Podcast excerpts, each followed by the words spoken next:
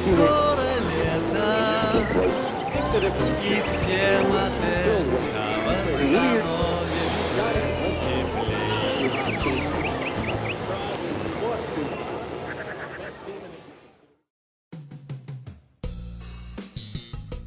Летом 1967 года в Хейт-Эшбери, квартале Сан-Франциско, собралось около 100 тысяч хиппи, знакомых и незнакомых, чтобы праздновать любовь и свободу, создав тем самым уникальный культурный и социальный феномен, вошедший в историю как лето любви. Одним из ключевых событий того лета стал музыкальный фестиваль в Монтерее, на котором блистали ныне легендарные музыканты Джимми Хендрикс, Дженнис Джоплин, Саймон Гарфанкел, группа The Who, Jefferson Airplane, Grateful Dead и многие другие. Эти исполнители оказали ключевое влияние на развитие рок-музыки, а «Лето любви» и фестиваль в Монтерее оказались важнейшим периодом в развитии этого направления. Но про легенд западного рока мы уже говорили в прошлом выпуске, а сегодня наши герои – музыканты, оказавшие важнейшее влияние на развитие русского рока – вы слушаете совершенно летний подкаст «Крепитесь, люди, скоро лето» и с вами я, Татьяна Сафонова, руководитель театрального отдела Культурного центра вдохновения. Как я и обещала ранее, сегодняшний выпуск посвящен русскому року. И начнем мы с двух важнейших русских рок-музыкантов – Майка Науменко и Виктора Цоя. В январе 1985 года Науменко и Цой сыграли совместный квартирный концерт в Москве – в принципе, квартирники в то время игрались довольно часто, и у этих двух музыкантов было несколько совместных выступлений. Но тот январский квартирник стал легендарным благодаря записи, сделанной Олегом Ковригой и выпущенной позже лейблом отделения «Выход». Дело в том, что до середины 90-х годов записи квартирников не были доступны широкому кругу слушателей, а ходили по рукам в виде бутлегов исключительно среди избранных поклонников музыкантов. Отделение «Выход» исправило эту ситуацию, положив начало целой серии изданий архивных записей. На том легендарном концерте, среди прочих, Науменко и Цой исполнили сразу две песни с названием «Лето». Но об этом позже. А пока я хочу рассказать вам про Олега Ковригу, уникальную личность, чей вклад в развитие русского рока трудно переоценить. Помимо выпуска раритетных записей русских рок-музыкантов, Олег – организатор многих сначала подпольных, а потом и вполне официальных концертов. Он выпустил альбомы Майка Науменко, Александра Башлачева, Калинова моста, Умки, Ольги Арефьевой, Петра Мамонова. Для перечисления всего списка нужно записывать отдельный подкаст. А еще Олег замечательно рассказывает о своем рок-опыте. И пару лет назад – вышла его книга абсолютно правдивых историй из жизни дискобола, продюсера и издателя под названием «Что я видел». Если вы хотите узнать, как говорится, из первых рук историю русского рока, вам просто необходимо прочесть эту книгу. Но главное достоинство Олега Ковриги – это он сам. Олег потрясающий, добрый, чуткий и внимательный человек, и мне невероятно повезло быть с ним немного знакомой. А вот что об Олеге говорит певица Ольга Арефьева – это такой добрый гном, человек, которого абсолютно все любят. Не знаю, удастся ли вам найти человека, который его не любит. Олег, он удивительная личность. В том смысле, что он в нелегкой среде умудряется оставаться светлым человеком. В среде, в которой возникают обиды на пустом месте, конфликты. Иногда ты вскипаешь, и хочется с кем-то поссориться и разозлиться, когда кто-то ведет себя реально по-свински. И он как-то вот успокаивает. Вот меня, скажем, не раз успокоил – он сказал «Ладно там, надо просто поговорить с ними» или «Ладно, прости их» и в таком духе. Я подозреваю, что у него со мной, так скажем, свои отношения. Я подозреваю, что у него со всеми такие вот свои отношения. Но вернемся к квартирному концерту, на котором Майк Науменко и Виктор Цой исполнили легендарные летние песни. И Олег Коврига, как очевидец и звукописец того концерта, рассказывает, как это было на самом деле – Кому пришла в голову идея совместного квартирника Майка и Цоя? Это была чисто их идея. Они вообще так, ну, по стране не по стране, но в Киев вдвоем перед этим ездили и так далее. Просто это была чисто их инициатива. О чем они нас извещали. Вот мы придем, приедем вдвоем. Отлично. Майк и Цой часто играли концерты вместе. Почему ты решил записать именно этот концерт? Ну, потому что это был концерт у меня дома. Вот. И были для этого все возможности. Магнитофон Кенвуд моего одноклассника Сани Брагинского, который он мне спокойно давал. Вот я на него и записал. А потом был следующий концерт у Шурки, на который я его тоже с собой взял, раз уж такое дело. Это было, соответственно, два разных концерта. А, и почему так получилось? Потому что сначала собирались сделать только один концерт. Вот первый, который был у меня дома, и там народу было намного больше. Вот. А потом уже в конце, когда мы ребятам деньги отдавали, изолировавшись от всех в ванной комнате, вот. А они говорят, что а может завтра что-нибудь устроить. И мы так подумали, и Шур не смело сказал, что да, можно у меня. А потом мы еще начали торговаться. Там Гришка Листвой, мой дружок, ему говорит, что а, а давайте только тогда не 50 рублей, а, например, 40, потому что ну, собрать никого не успеем. Там. И Витя сначала говорит, да, давайте. Тут Майк как-то так чуть наступился, говорит, ну, все-таки мы артисты. И мы как-то так закивали головушками, говорит, да-да, да, ну хорошо, 50. Вот, но народу там было втрое меньше. Но обстановка, обстановка была намного спокойнее, и Майк себя вот там вот у Несмелого чувствовал в большей степени своей тарелке. Какая песня стала неожиданностью на этом концерте? Ну вот для меня неожиданностью стала песня «Сельва». Потому что ну, она для всех стала неожиданностью, потому что был только один человек, который до того слышал, это друг мой Олег Андрюшин. Вот, замечательный был персонаж.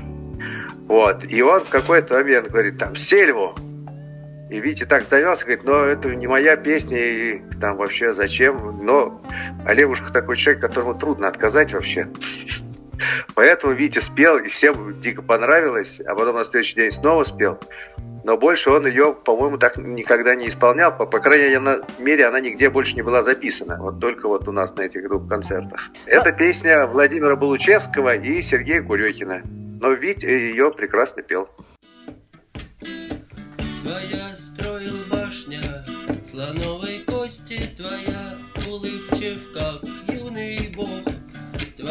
не слушал советов сбоку, и вот твоя башня упала, яй-яй-яй-яй-яй-яй, упал, упал, ай-яй-яй-яй-яй-яй, прямо на песок, ай-яй-яй-яй-яй-яй, слишком сухой песок, наша сельва, ай-яй-яй-яй, а ты не знал, потому что не слушал советов амигос. Какое лето тебе нравится больше? Э, в исполнении Майка или в исполнении Цоя? Конечно, мне нравится больше в исполнении Майка, потому что я не фанат кино, но я фанат зоопарка. Вот, поэтому мне как бы понятно, что нравится больше. И вообще кино мне нравилось ранее, 45, начальник Камчатки, а потом, когда вышла эта нелюбовь, я был, мягко говоря, разочарован. Вот, и подумал, что же это такое. И, в общем, я после этого кино как-то слушать перестал, ну и как бы и вся наша эта история квартирная кончилась, и как бы судьба нас абсолютно в разные стороны развела. Вот. То есть с Майком как-то чуть-чуть косвенно потом сводила, а потом-то вообще, когда мы стали издавать она меня свела со, всем, со всей его там родней, друзьями и так далее. А с Вити как-то все вот в разные стороны, и все, уже больше никогда. Есть ли у тебя какая-то песня из репертуара русского рока, которая связана с летом, и о которой ты хотел бы упомянуть? Или не из русского рока? Из русского рока первое, что приходит в голову, которое, по сути, ни к селу, ни к городу, это летовская песня «Лето». Про лето. Э, лето прошло, наконец-то растаял снег. А лето прошло, наконец-то растаял снег. А лето прошло, наконец-то растаял снег. Вот. Но есть песни из нерусского рока, которую я вот, наверное, про лето прошедшее, которую я люблю очень и, может быть, там больше всех, это Summer's Almost Gone песня Дорс, Моррисона песня. Summer's almost gone. Summer's almost gone. Almost gone.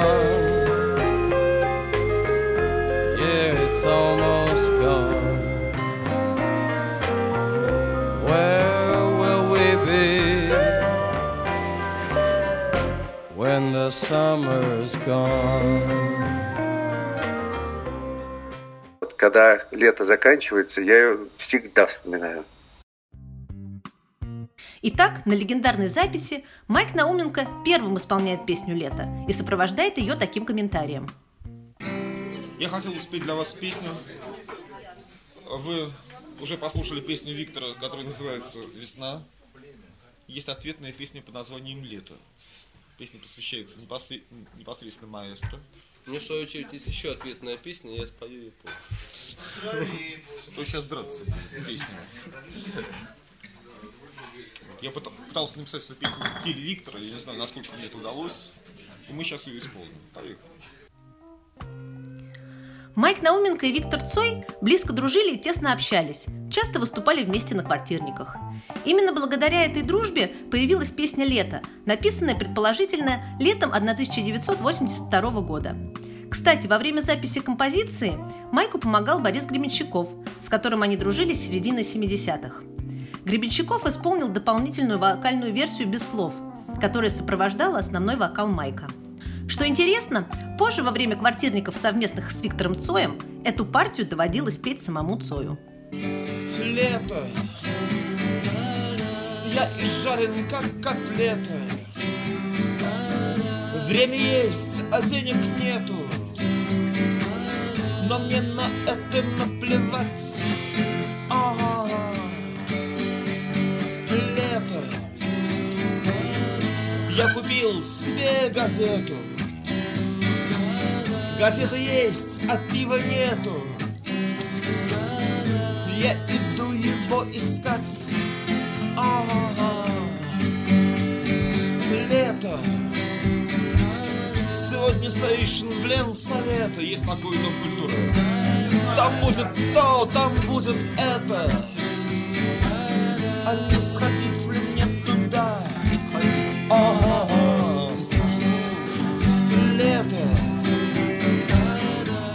хулиганы в кастетах.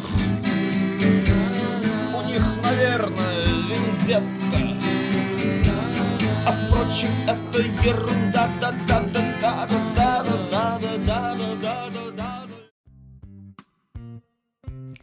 О дружбе и вероятном соперничестве Майка Науменко и Виктора Цоя в 2018 году вышел художественный фильм «Лето» режиссера Кирилла Серебренникова. В фильме Майк на пикнике поют свою песню «Лето», а через несколько минут происходит его знакомство с Цоем. В действительности, эта песня была написана уже после того, как Майк услышал первые песни безымянного тогда трио – Виктор Цой, Алексей Рыбин, Олег Валинский, которая впоследствии станет группой кино. У песни есть подзаголовок «Песня для Цоя», но Виктор никогда ее не исполнял. Вместо того, чтобы воспользоваться песней Майка, он сочинил свои «Лето» и «Весна», анонсируя их как часть цикла «Времена года». Третьей частью цикла стала зимняя песня «Солнечные дни», а песней про осень можно считать «Красно-желтые дни». Интересный факт, что песня «Лето» не включена ни в один студийный альбом группы кино. В городе плюс двадцать пять Лето. Электрички набиты битком Все едут к реке. День словно два, ночь словно час. Лето. Солнце в кружке пивной Солнце в грани стакана в руке. Девяносто два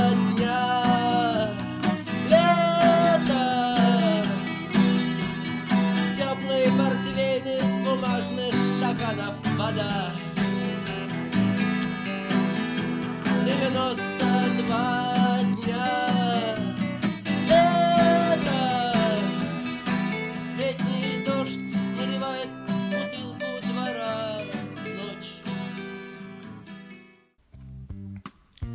Как я уже говорила, Майк Науменко дружил с Борисом Гребенщиковым и даже записал с ним совместный альбом «Все братья и сестры». Записан он был летом 1978 года на берегу Невы при помощи магнитофона «Маяк-202». Альбом включен в сводку «100 магнитоальбомов советского рока» Александра Кушнира. И хотя альбом был записан летом, песен об этом времени года на нем нет. Но есть инструментальная композиция «Лето» с еще более раннего альбома группы «Аквариум» с той стороны зеркального стекла 1976 года.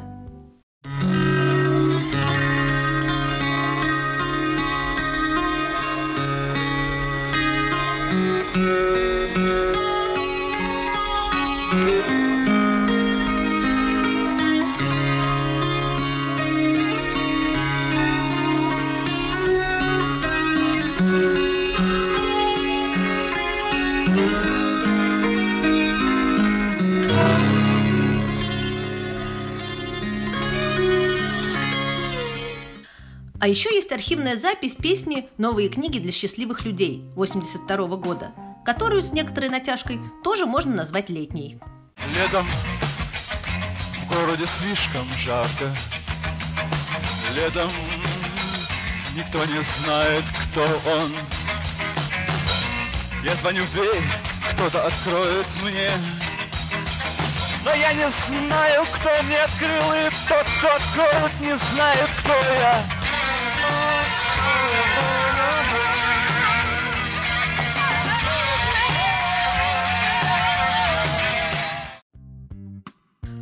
Следующая песня появилась на дебютном альбоме группы «Калинов мост», который так и назывался «Калинов мост». Это первый и единственный магнитоальбом группы. Но, конечно, сейчас его можно приобрести в виде компакт-диска. Он был переиздан в 2006 году. Девочка летом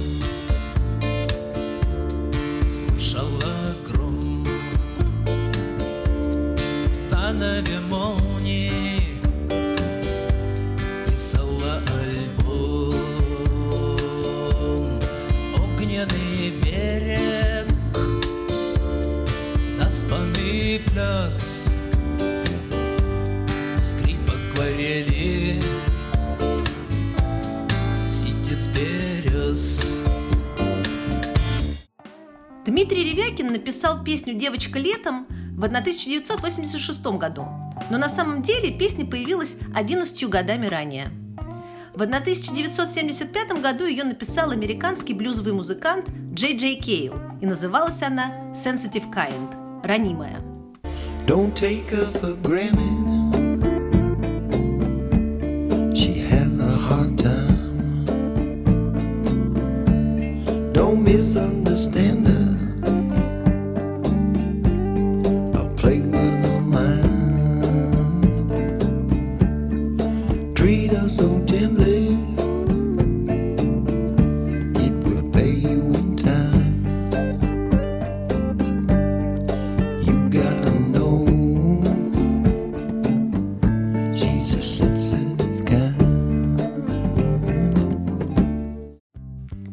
Джей Джей Кейла, песню исполняли Эрик Клэптон и Сантана.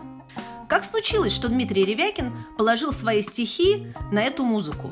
Вот что мы узнаем из книги Александра Кушнира «100 магнитоальбомов советского рока».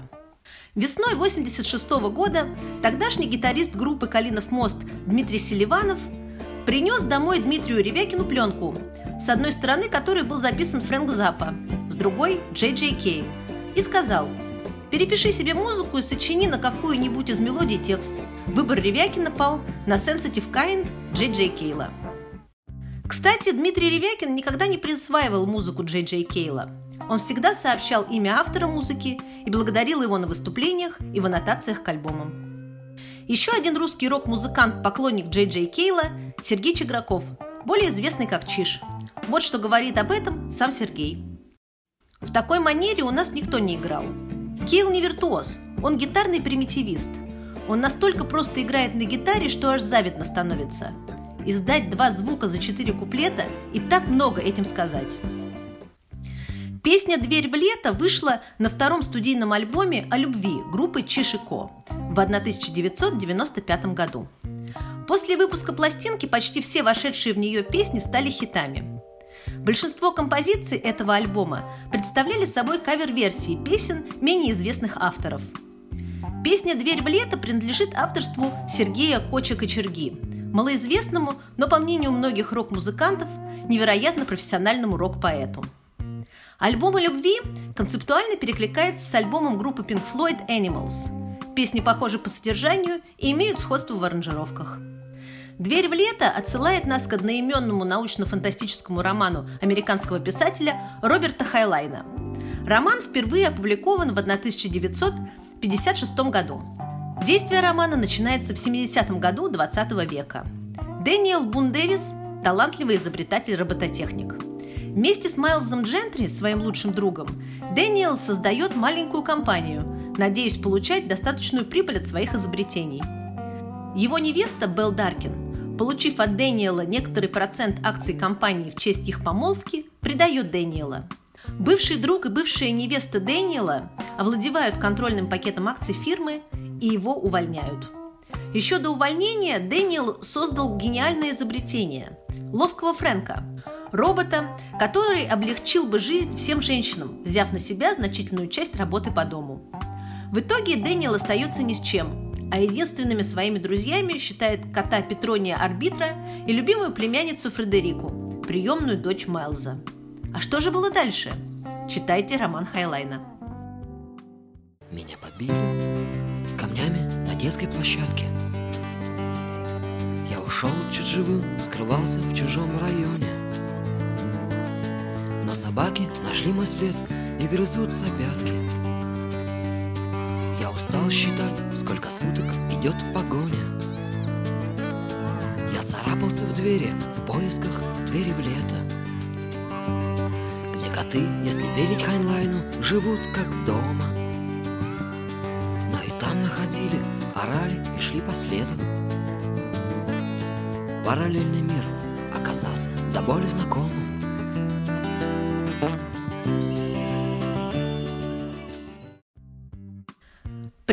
То же время, что и «Дверь в лето чижа», появилась следующая композиция.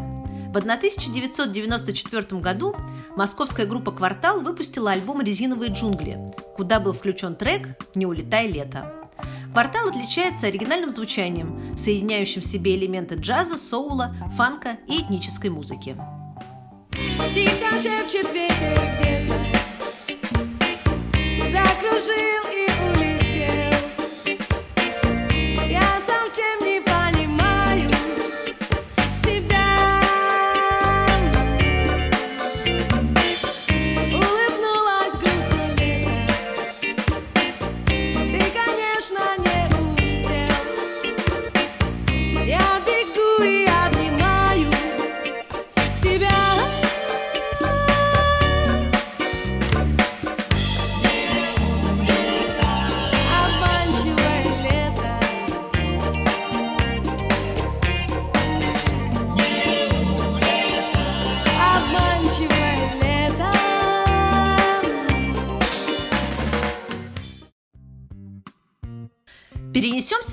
Санкт-Петербург, где нас ждет встреча с группой Текила Джаз и их хитом «Тема прошлого лета».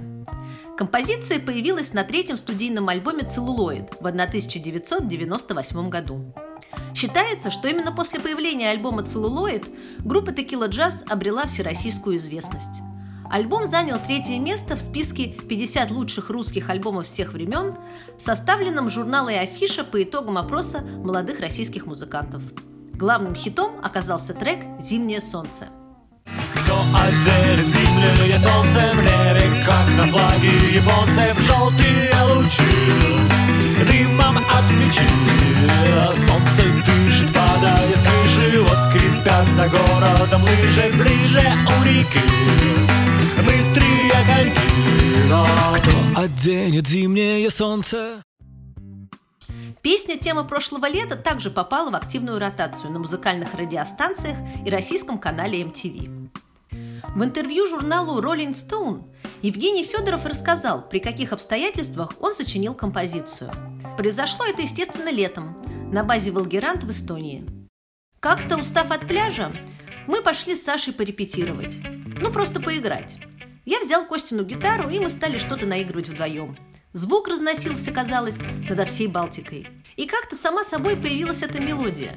И процесс ее рождения слышали все, кто находился в радиусе нескольких километров. И о ком, собственно, эта песня на двух бесхитростных аккордах. Мы играли ее долго, прочувственно и с удовольствием. Так, чтобы запомнить. Запомнили и увезли с собой, а потом уже дома появился текст темы прошлого лета. Маленький наш отчет об этих радостных днях. Случилось так, что темой прошлого лета Стала для нас мелодия. Эта Напевали ее от заката до рассвета. Выпивали вино, курили сигареты. В море звука и в море света И просто в море бирюзового цвета. Всего пять нот, ни припева, ни куплета. Но послушайте мелодию эту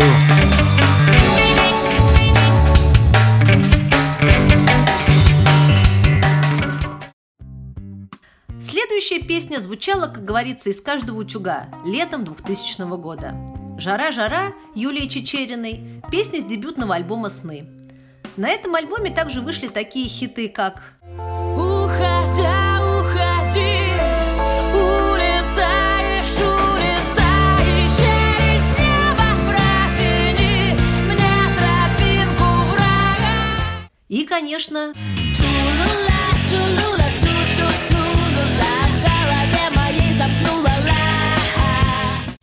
Юлия Чечерина – российская рок-певица, яркая представительница уральского рока, наряду с группами «Сансара» и «Смысловые галлюцинации».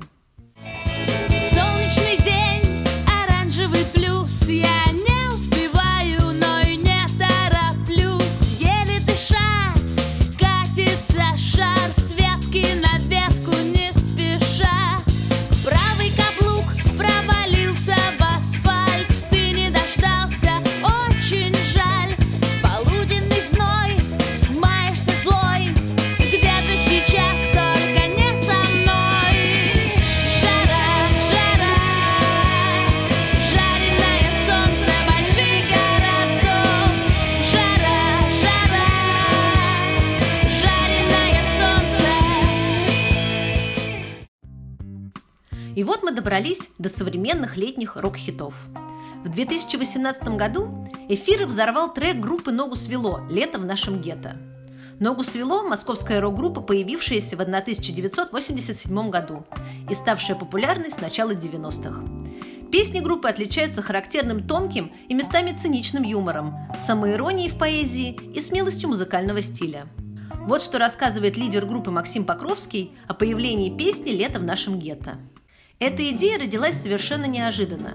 Нет, я немножко вру. У меня это словосочетание, эта рифма крутится в голове, наверное, год или два. Но совершенно неожиданно родилась сама песня.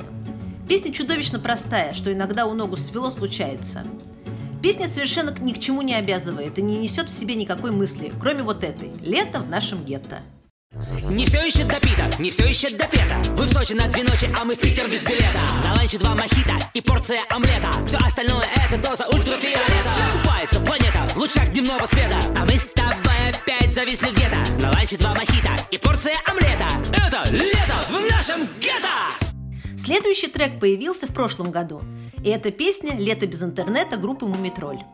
Группа основана в 1983 году в Владивостоке ее бессменным лидером и идеологом Ильей Лагутенко.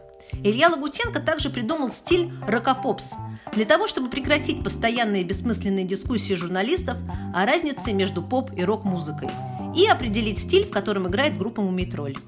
Ошеломительный успех пришел группе в 1997 году. Долгое время Илья Лагутенко не занимался музыкой и работал коммерческим советником в Китае и Великобритании. Но в мае 1996 года все изменилось. В Лондоне была записана демо-версия культового альбома «Морская». Сначала от выпуска альбома напрочь отказались студии «Полиграм» и «Союз», так как предложенный материал показался им неформатным. Но Илья показал материал продюсеру Александру Шульгину, и в итоге альбом вышел 24 апреля 1997 года на студии Rec Records. Это была бомба. Успех пластинки определил не только сам музыкальный материал, но и талантливые нестандартные клипы «Утекай» и «Кот кота», снятые модным в то время дуэтом режиссером Михаилом Хлебородовым и оператором Владиславом Апельянцем. В том же 1997 году появился второй культовый альбом «Икра», а за ними «Точно ртуть алоэ», «Слияние и поглощение», «Амба», «Сос матросу» и другие. А вот что рассказывает Илья Лагутенко о треке «Лето без интернета». Мы записали несколько десятков композиций в разных жанрах и на самые неожиданные для себя темы. Какие-то из них войдут в новый альбом, какие-то предназначены для коллаборации с другими музыкантами. Нам показалось, что откладывать лето без интернета до следующего лета будет неправильно по отношению к поклонникам группы. И мы решили успеть подарить эту песню прямо сейчас. Пусть нашим будет лето Полным любви и путешествий. Только не надо с нами ни того и не вот это. Только мы двое, без ума, без телефона и без интернета И это был финальный выпуск нашего совершеннолетнего подкаста. Через 10 дней 1 июня. Крепитесь, люди, скоро лето. Крепитесь, люди, скоро лето, и всем от этого становится теплей.